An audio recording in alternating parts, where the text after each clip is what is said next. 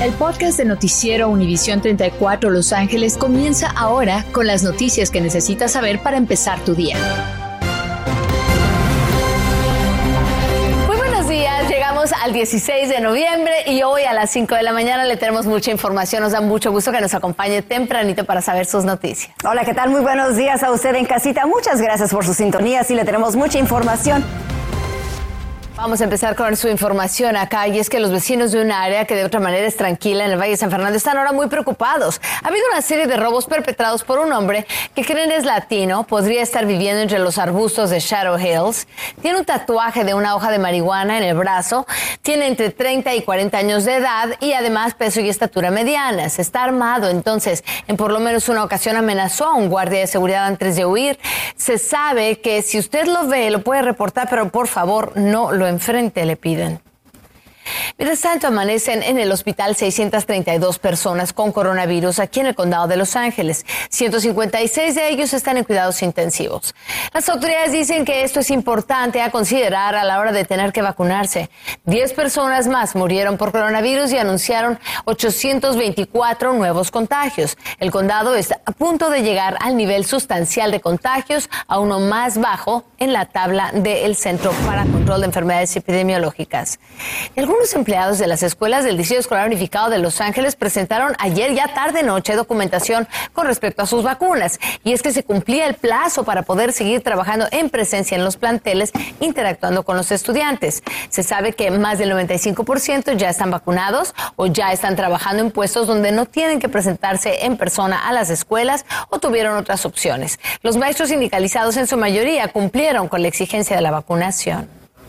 Pero bueno, ya sabemos que los estudiantes de entre 12 y hacia 17 años de edad, hasta 19, tienen que mostrar un comprobante de vacunación. Muchos de los que participan en programas extracurriculares ya se vacunaron, ya presentaron esto, más del 70% de ellos, pero esta mañana nuestra Ceci Bogran nos tiene más sobre lo que los padres exigen y lo que no quieren ver, Ceci. Gaby, muy buenos días. Los saludamos desde la oficina central del Distrito Escolar Unificado de Los Ángeles, aquí en la calle Beaudry. Noticias Univisión 34 recibió información sobre una protesta, dice Emergency Protest, protesta de emergencia. Cada padre debe de estar presente. Esto es hoy a las 10 de la mañana aquí frente a las instalaciones de Beaudry, donde se va a estar llevando a cabo la junta que tienen regularmente y van a estar hablando de las vacunas. Estos padres están en contra del mandato de vacunación. Como ustedes saben y les hemos dicho, a partir de hoy el Distrito Escolar Unificado de Los Ángeles abre 13 clínicas, incluyendo clínicas móviles, para poder inocular a todos sus estudiantes mayores de 5 años de edad. Ahora presten mucha atención, los niños de 5 años o más por ahora es voluntario, o sea, de 5 a 11 años de edad no hay mandato de vacunación con ellos, pero para los mayores de 12 años sí hay mandato de vacunación y vamos a ver la gráfica que les tenemos preparada. Estudiantes mayores de 12 años, primera dosis antes del 21 de noviembre, ya se acerca esa fecha, hoy es 16. Segunda dosis antes del 19 de diciembre. Todos los estudiantes deben tener la primera dosis 30 días después de cumplir los 12 años. Su segunda dosis antes de las 8 semanas después de cumplir los 12 años. Recuerde que si no están vacunados no podrán asistir a clases presenciales en enero, tendrán que hacer clases virtuales en City of Angels. Para hacer cita tenemos un teléfono que está proporcionando el Distrito Escolar Unificado de Los Ángeles, Gaby, y también la página que todos los padres la conocen, pero se las vamos a repetir. 213-443-1300, eso es por si tiene preguntas sobre la vacuna, o para hacer su cita a chief.lausd.net, COVID Vaccine Appointment. Muy importante vacunar a nuestros hijos, pero por supuesto hay muchos padres que están en contra, Gaby, y nosotros estaremos aquí hasta las 10 de la mañana para poder ver cuántos padres se presentan, ¿no? A estas protestas y se los tendremos en edición digital California. Y eso, eso va a ser muy interesante, Ceci, porque en realidad un juez les negó hasta la demanda en su momento, diciendo que todavía no se cumplían las fechas límites para que los estudiantes obligatoriamente se vacunaran. Así es que vamos a ver cuántos realmente se aparecen y qué tanto podría parecer, eh, eh, con, continuar esa demanda. Nos vemos después, Ceci. Gracias. Y dos demandas, Gaby. Sí, exacto. Mientras tanto, hay cambios en el Distrito Escolar Unificado de Long Beach. Han puesto la mayoría de las pruebas de COVID-19 entre los estudiantes hasta enero. Las han pausado. Según funcionarios, han estado evaluando el porcentaje de alumnos en cada escuela semanalmente y han notado que la tasa de positividad ha bajado. Sin embargo, los atletas y el personal de distrito que no estén vacunados tendrán que seguir con las pruebas semanales. Eso también incluye a quienes hayan estado expuestos al virus y que están bajo cuarentena modificada. Vienen a Los Ángeles les 9.500 millones de dólares para mejorar nuestras carreteras, autopistas, claro, el sistema de metro. Fíjese que el alcalde Garcetti estaba presente ahí en la Casa Blanca para la firma de la masiva ley de infraestructura del presidente Biden que repartirá 1.2 billones de dólares por el país. Ahora, por lo menos a nuestro gobernador Newsom sí se le ocurrió hablar de la inversión en telecomunicaciones y la expansión de banda ancha para que personas en sitios menos privilegiados sí tengan acceso a la Internet. Esa es la carretera que estamos usando hoy en día para todo. Y mientras tanto, hablando de infraestructura, los traileros, bueno, pues tuvieron mucho trabajo transitando por allí y van a seguir movilizando la mercancía del puerto de Los Ángeles y Long Beach a tal paso que suspendieron la implementación de las multas que se habían anunciado para los contenedores que se iban a quedar ahí en el puerto por mover, por estancados sin días, sin moverse. Ahora, las autoridades del puerto anunciaron que las terminales han visto 26% de reducción de cargamento estacionado y que si siguen así sacando contenedores no van a implementar las multas por almacenamiento a las compañías.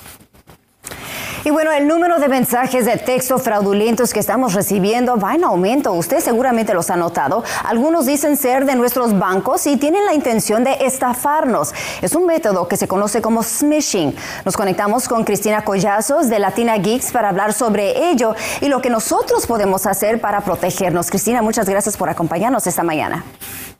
Muchas gracias, buenos días.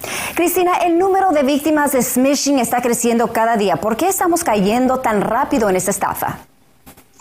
Es que los mensajes vienen de, marcas reconocidas, vienen de bancos de lugares que nosotros este, les tenemos confianza.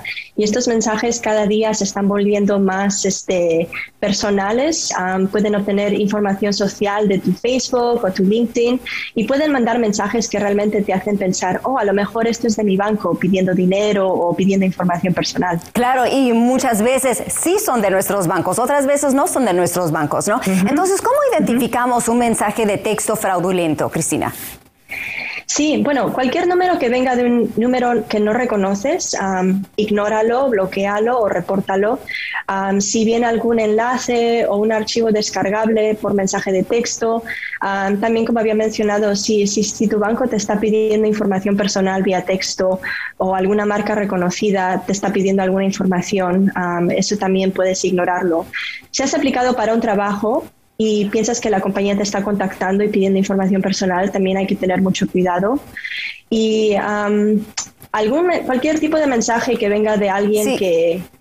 sí, que te esté pidiendo ayuda. Y, Cristina, también, una vez que hemos identificado esos mensajes de texto que son conocidos como smishing, ¿qué hacemos? O sea, ¿hay una manera de reportarlos? Sí, hay diferentes maneras. si tiene que ver con dinero, uh, a tu banco, uh, a, cualquier institución. Y también hay una página, hay un email ah, que se llama Report Phishing arroba apwg.org y puedes reportar esas estafas y ellos se encargan de, combatir contra estos estafadores. Así que puedes ayudarles con esa información. Excelente. Bueno, pues ahí lo tiene. Hay que repasar precisamente lo que usted tiene que saber. Recuerde, usted puede prevenir este tipo de fraudes. Aquí le decimos cómo. Nunca haga clic en ningún enlace en mensajes de texto y no responda.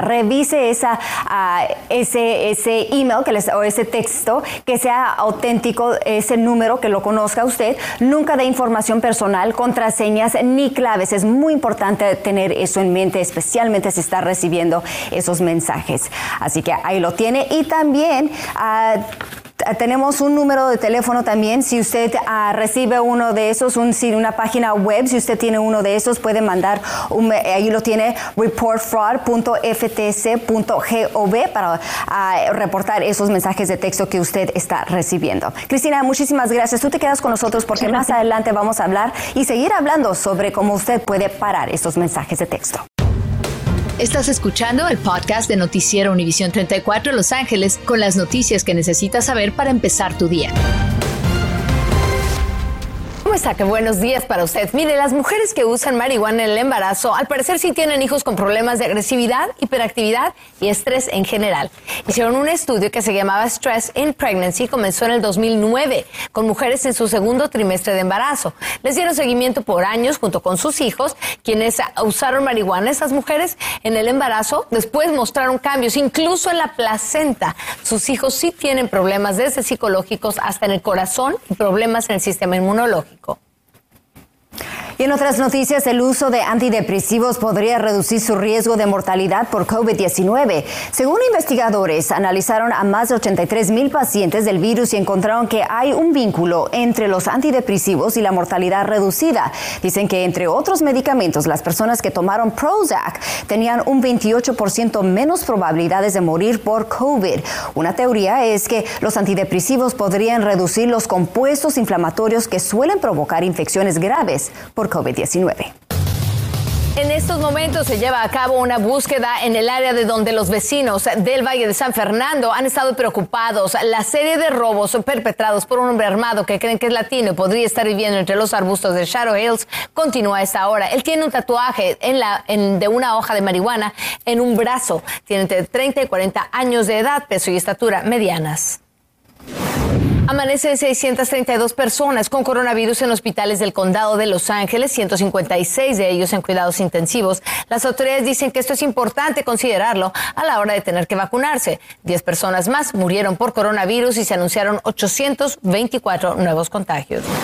Algunos empleados de escuelas del Distrito Escolar Unificado de Los Ángeles presentaron anoche ya documentación con respecto a sus vacunas. Y es que se cumplía el plazo para poder seguir trabajando en presencia en los planteles e interactuando con los estudiantes. Se sabe que más del 95% de ellos ya están vacunados o ya están trabajando en puestos donde no se requiere presentarse a la escuela en persona. Y ahora con menos contagios, como escuchó, y menos muertes por coronavirus, muchos padres de familia encuentran ahí razones para apoyar su idea de no vacunar a sus hijos. Eh, y esto, eh, dicen ellos, la escuela no lo debería de obligar. Esta mañana Lucia Ceci Bográn se encuentra en el punto donde aparentemente habrá una manifestación. Adelante, Ceci. Así es, Gaby, precisamente aquí frente a las instalaciones de la Junta Escolar en la calle Beaudry, citaron a las 10 de la mañana, simultáneamente cuando se está llevando a cabo la reunión de la Junta Escolar, que como ustedes saben van a discutir, entre otras cosas, el mandato de vacunación. Por eso están citando a todos los padres de familia que están en contra de la vacuna a que vengan aquí a manifestarse. Eh, también les quería comentar que el día de hoy el Distrito Escolar Unificado de Los Ángeles va a abrir 13 clínicas móviles de vacunación para todo niño mayor de 5 años de edad. Así que padres de familia, si están interesados en vacunar a sus pequeños, porque todavía no es obligatorio para los niños de entre 5 y 11 años de edad, ya lo podrán hacer a partir de hoy en estas clínicas de vacunación que van a aparecer en la página que les voy a dar más adelante. Están abiertas de 8 de la mañana a 3 de la tarde, así que hay que aprovechar e inclusive van a estar abiertos algunos sábados. Ahora, hablemos del mandato de vacunación. Vamos a ver la gráfica porque hay alguna confusión. Recuerde que el mandato no es vigente para los niños de 5 a 11 años de edad todavía, pero para aquellos mayores de 12 años, la primera dosis debe de estar eh, puesta antes del 21 de noviembre, la segunda dosis antes del 19 de diciembre para que puedan asistir a las clases el próximo 10 de enero. Todos los estudiantes deben de tener la primera dosis 30 días después de cumplir 12 años, la segunda dosis antes de las 8 semanas después de cumplir los 12 años y recuerden que de no estar vacunados, el 10 de enero no podrán ir a sus clases presenciales, pero tienen la opción, como nos ha dicho Mónica García Gaby en muchas de las entrevistas que tú has hecho, que tienen la opción de City of Angels. Pero muchos papás están obviamente muy enojados y estará interesante ver, Gaby, cuántos en realidad se presentan hoy aquí a Beaudry para protestar contra el mandato de vacunación. Todo el mundo tiene su derecho, pero usted puede llamar para hacer su cita al 213-443-1300 en alguna de estas clínicas móviles o para más información o visitar achievelausd.net, la página que aparece en pantalla, Gaby. Sí, muy interesante porque mucha gente cree que no se van a presentar tantos padres de familia. Eso es lo, más sobresaliente, Ceci. Vamos a ver si qué tanta asistencia habrá. Vamos a continuar aquí en el estudio con Anabel. Gracias. Y seguimos hablando de nuestros niños. No solo hay escasez de maestros en las escuelas, también faltan maestros sustitutos que los reemplacen cuando no pueden llegar. Y quienes pagan las consecuencias son los estudiantes, porque cuando no llega un maestro sustituto, la escuela tiene que buscar un plan alternativo. Y a veces los administradores son quienes dan la clase. En otras ocasiones los llevan a otro salón o hacen diferentes actividades. Este curso solo se emitieron unos 47 mil permisos de maestros sustitutos.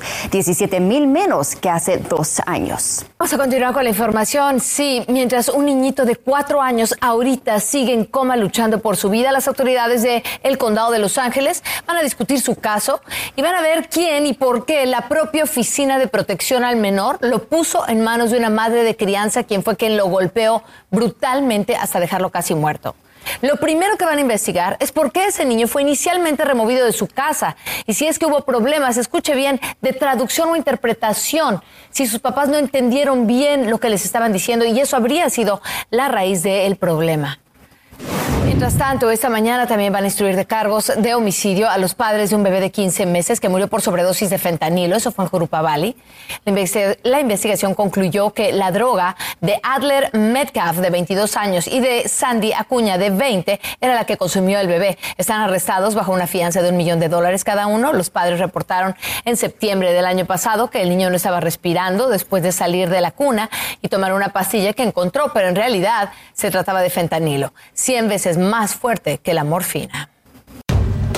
Estás escuchando el podcast de Noticiero Univisión 34 Los Ángeles con las noticias que necesitas saber para empezar tu día. Mientras tanto, bueno, vamos a hablar de la diabetes. Esta es una pandemia de la que no estamos hablando ahorita, esto estábamos hablando del coronavirus, ¿verdad? Bueno, la pandemia, sepa usted, de la diabetes ha existido desde antes. El doctor Caseín González nos acompaña en este mes de concientización sobre la diabetes, doctor. ¿Y qué tormenta más seria y perfecta se hicieron entre estos dos males? Exactamente, Gaby. Estamos hablando de, una pandemia que existe desde hace muchísimo tiempo. Fíjate, una de cada diez personas a nivel mundial padece de diabetes. Aproximadamente 537 millones de personas padecen de esta terrible enfermedad. ¿Qué nos hace? ¿Cuál es la relación que hay entre la diabetes y el COVID-19? Es que la diabetes nos hace más propensos a tener complicaciones del COVID-19. No de que tengamos más casos de COVID-19, sino más propensos a a tener grandes complicaciones. Y se hablaba de un número, de que el 40% de las víctimas del coronavirus tendrían diabetes.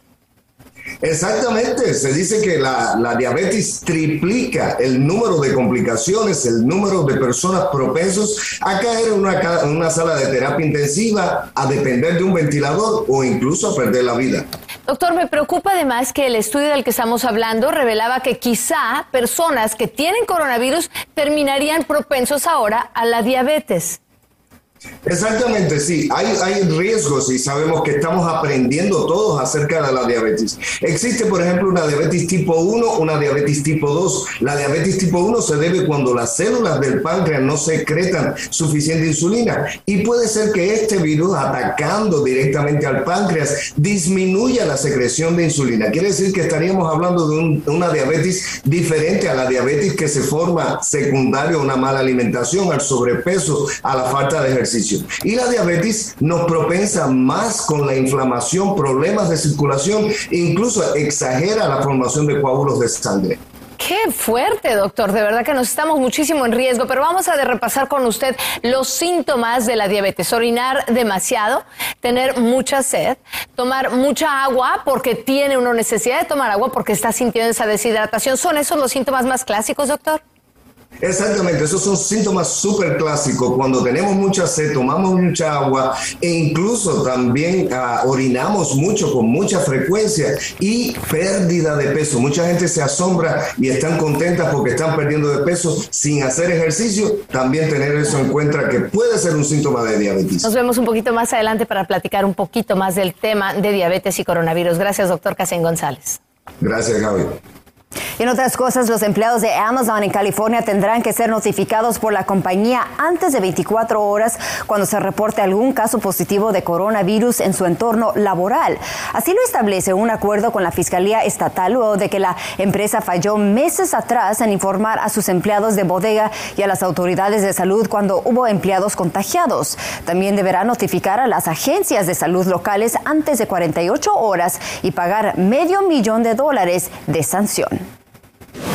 Y siguiendo con Amazon, este jueves Amazon va a inaugurar en Cerrito su primer supermercado en California donde los clientes no tendrán que ir a una caja para pagar. Podrán salir con su compra como sin nada. El nuevo sistema Just Walk Out se va a encargar de cobrarle. ¿Cómo funciona? Bueno, pues cuando llegue tendrá que escanear el código QR en la app de Amazon. Usar Amazon One para escanear la palma al entrar o insertar su tarjeta bancaria vinculada con su cuenta de Amazon. Al salir, automáticamente le van a cobrar los artículos que lleve en su carrito. Costco está retirando de sus anaqueles una bebida que posiblemente usted ya tiene o en su refrigerador o en su, en su propia alacena, así es que preste atención. Estamos hablando de un Cool Aid Mix. Dicen que podría contener partes pequeñas de metal o de cristal en los envases afectados, que son los de 82 onzas. Mírenlo bien en pantalla. Ahora, 82 um, onzas y media, de hecho, es el sabor Tropical Punch, el más popular. Fecha de uso, o sea, la expiración, 31 de agosto, el día el primero de septiembre. Entonces, en ambos son del 2023. Si usted tiene esta bebida, ese polvito en su casa, en su alacena, llévelo de regreso a la tienda Costco para que le den un reembolso para usted en su casa. Sepa usted que la vacuna pediátrica del coronavirus que le están poniendo a los niños es la tercera parte de lo que le ponen a los adultos. Bueno, pues la pusieron en envases de un color diferente para distinguirla, pero aún así sí hubo confusión y en cuanto se dieron cuenta de lo ocurrido en una clínica de la Bahía, le llamaron rápidamente a los padres de familia, les advirtieron dos hermanitos de unos 14 años de edad recibieron la vacuna de adultos, presentaron fiebre, presentaron inflamación, pero se van a recuperar.